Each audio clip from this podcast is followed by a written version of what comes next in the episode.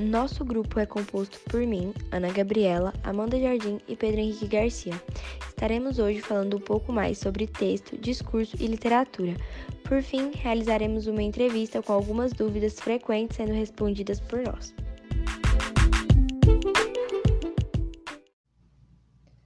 O texto é um conjunto de palavras e frases encadeadas que permite a interpretação e transmite uma mensagem pode ser definido como tudo aquilo que é dito por um emissor e interpretado por um receptor. Desta forma, tudo que é interpretável é um texto. Discurso é toda situação que envolve a comunicação dentro de um determinado contexto e diz respeito a quem fala, para quem se fala e sobre o que se fala. Quanto à fala, na narração, pode vir de três formas: na forma de discurso direto, discurso indireto e discurso indireto livre. Literatura. A literatura é a arte de criar e compor textos, e existem diversos tipos de produções literárias, como poesia, prosa, literatura de ficção, literatura de romance, literatura portuguesa, literatura popular e etc. A literatura apresenta diversos gêneros que agradam vários gostos e que são direcionados a públicos diferentes, como por exemplo a literatura de cordel, a literatura infantil, entre outras já existentes. Como dito no início deste podcast, responderemos algumas dúvidas frequentes que recebemos em relação a esses temas e responderemos a nível do nosso conhecimento. Por que a inserção de livros literários se diz tão importante na educação infantil atualmente? Bom, porque através dessa inserção de livros, a criança consegue desenvolver habilidades de comunicação, ampliar seu vocabulário e o pensamento lógico da criança é incentivado. Ouvindo histórias, as crianças se desenvolve a capacidade de concentração e disciplina. A criança também ela pode a, aprender a lidar com as emoções narradas nas histórias. Como se dá a introdução da política dentro da literatura? Sobre vários aspectos, podemos pensar na literatura como instrumento da política, um instrumento que utiliza os meios da comunicação para produzir os resultados políticos e sociais.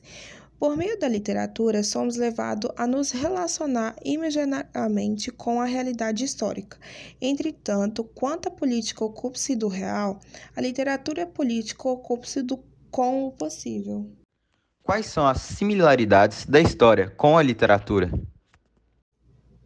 Bom, tanto a história quanto a literatura têm como objetivo final com o seu produto final uma narrativa. As duas recontam ou contam, narram sobre fatos, acontecimentos, sobre a realidade. Ambas têm personagens, tramas e enredo na auditoria da sua construção. Como o objetivo do discurso afeta a interação social hoje em dia? O efeito do discurso é claramente transmitir uma mensagem e alcançar um objetivo premeditado através da interpretação e interpelação do indivíduo-alvo. Este trabalho do discurso faz com que as interações discursivas, por expressarem naturalmente divergências de opiniões e conhecimentos, sejam conflituosas, porém construtivas para as pessoas em uma interação social. Justifique o porquê da relação da arte literária com textos verbais. Justifique o porquê da relação da arte literária com textos verbais. Por fim, poderia nos ceder algumas dicas para escrever um bom texto? Tenha tempo para escrever. Escrever um bom texto exige tempo, não só para o desenvolvimento da escrita, mas também para a revisão. Foque em depositar ideias. Existem muitos estudos que evidenciam a importância das estratégias para potencializar a criatividade. Entre elas está o brainstorm, a chuva de ideias, que consiste basicamente em soltar várias ideias sem julgamentos. Por fim, busque referências para desenvolver um texto, pois não é fácil, principalmente na internet, onde encontramos vários materiais com os mesmos formatos feitos só para atrair cliques e que acabam não dizendo nada.